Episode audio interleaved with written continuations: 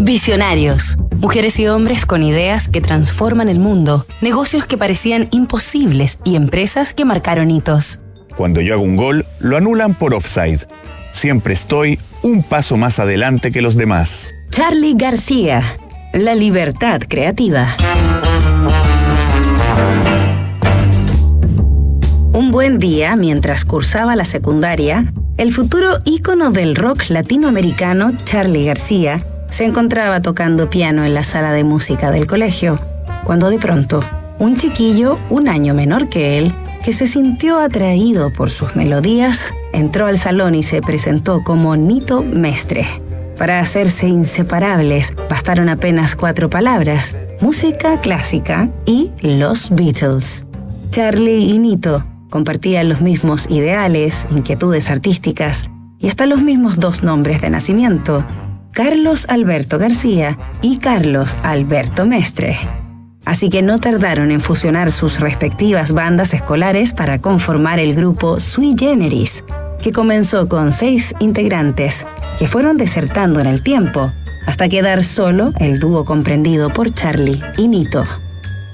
Pero al finalizar su último año de colegio, Charlie García fue llamado a realizar el servicio militar obligatorio una auténtica pesadilla para un jovencito que solo quería tener el pelo largo y componer y tocar sinfonías para adolescentes.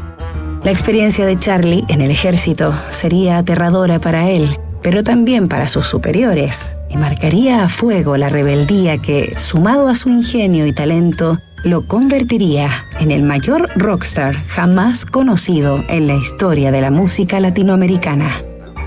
García hizo todo lo posible para que lo expulsaran del servicio militar hasta que lo consiguió, desacatando instrucciones, robando los medicamentos de la enfermería y finalmente sacando al patio a vista y paciencia de los generales a un cadáver que le habían ordenado llevar a la morgue, bromeando con que lo noté muy pálido y lo saqué a tomar el sol.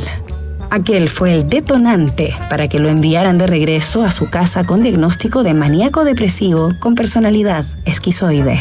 Fue en aquellas noches de castigo, encierro e internaciones médicas que Charlie compuso el clásico Canción para mi muerte. Afuera de los cuarteles lo esperaba Nito para llevar juntos a Sui Generis hasta lo más alto de la música argentina. García resumiría su experiencia en el ejército en la censurada canción Botas Locas, con frases como, si ellos son la patria, yo soy extranjero. Nos reencontramos mañana en Visionarios con otro capítulo de esta historia. ¿Te preocupa la reforma previsional, la jornada de 40 horas o el cambio en las gratificaciones? Recurre al equipo de asesoría laboral de PwC Chile expertos en reorganizaciones, auditorías laborales, soporte en negociaciones colectivas y más. Visita pwc.cl.